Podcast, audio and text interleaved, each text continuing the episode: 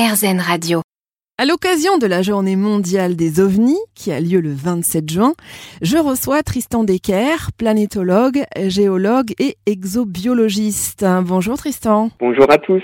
Alors, euh, pour un scientifique, euh, Tristan, c'est quoi un ovni exactement? Un ovni, c'est l'acronyme d'objet volant non identifié. Donc un scientifique utilise la même définition que celle que l'on pourrait trouver dans le dictionnaire. Hein. Il s'agit d'un objet ou phénomène fugitif observé dans l'atmosphère et dont la nature n'est pas connue ou reconnue par les témoins. L'étude de ces phénomène est appelé l'ufologie. D'un point de vue personnel, nous devrions plutôt dire off-pay, O-V-P-E-I, objet volant pas encore identifié. Tristan, euh, qu'étudiez-vous en tant qu'exobiologiste? Alors il n'y a pas vraiment euh, d'exobiologistes, il y a des physiciens, des chimistes, des biologistes, des géologues, des spécialistes d'une discipline qui vont mettre à contribution leur savoir dans leur thématique pour répondre à des questions d'exobiologie. Dans mon cas, je suis géologue planétologue de formation et je m'intéresse à la recherche de matière organique sous surface de Mars à l'aide de l'exploration robotique martienne. Alors, euh, je me suis un petit peu documenté pour préparer cet entretien et donc j'ai lu que le Pentagone aux États-Unis a annoncé euh, récemment, je cite, les ovnis sont de plus en plus nombreux, mais que certains cas étranges étaient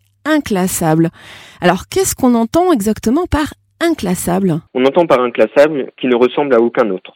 Ces phénomènes sont visibles sur trois vidéos accessibles en téléchargement sur le site de l'administration américaine. Le premier date de 2004 et les deux derniers de 2015. Ces enregistrements ont été acquis par des pilotes de l'US Navy via des caméras infrarouges embarquées sur leurs avions de chasse. Alors qu'est-ce qu'on peut en tirer? Finalement, euh, pas grand-chose. Tout d'abord, la résolution des images est très faible et ensuite, on ne sait pas où étaient les avions précisément au moment de la collecte de ces données. Il est donc très difficile d'en extraire une information viable. Et concernant l'origine de ces phénomènes, le directeur adjoint du renseignement pour l'US Navy précise que rien n'a été détecté qui puisse suggérer une origine non terrestre. Alors Tristan, est-ce que vous avez euh, par hasard hein, un fait ou un témoignage euh, sérieux de quelqu'un qui aurait vu quelque chose et que vous pourriez nous, nous raconter bien euh, quelques amis qui ont aperçu des phénomènes lumineux a priori étranges lors d'observations du ciel, mais il se trouve qu'à chaque fois, il y avait une explication. Une discothèque à proximité, un lancement de constellations de satellites. D'ailleurs, la pollution lumineuse, qui gêne tant les astronomes amateurs comme professionnels, pourrait aussi très bien être la cause des phénomènes lumineux observés par les pilotes américains. J'avoue que je suis un petit peu déçu là quand même. euh, Tristan, quand on parle d'OVNI, donc on pense, hein, on fantasme beaucoup et on pense souvent aux petits hommes verts ou en tout cas à des visiteurs venus d'une autre planète dans leur engin.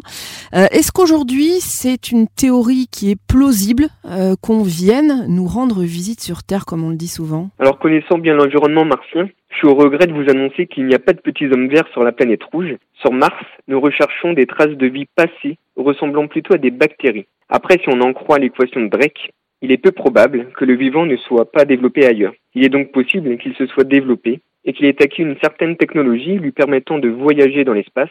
Mais même dans ce cas de figure, n'oublions pas que l'univers est vaste et qu'il y a très peu de chances pour que ces visiteurs venus d'un monde lointain, s'ils existent, croisent notre planète. Et pour conclure, cher Tristan, est-ce que vous avez toujours été passionné par les ovnis euh, depuis votre tendre enfance ou pas du tout? Alors, je suis passionné depuis euh, tout petit par l'astronomie en général, donc euh, l'étude des planètes, l'exobiologie hein, depuis mes années collège. Et donc, forcément, quand on parle d'exobiologie, on parle de recherche du vivant ailleurs dans l'univers. Et forcément, bah, les ovnis, c'est quelque chose qui s'inscrit totalement dans le thème. Donc, forcément, c'est une passion aussi, quelque chose qu'on suit depuis très longtemps. Tristan Decker, merci beaucoup. Bah, merci à vous. Et je rappelle que vous êtes euh, alors planétologue, géologue, exobiologiste et intervenant pédagogique.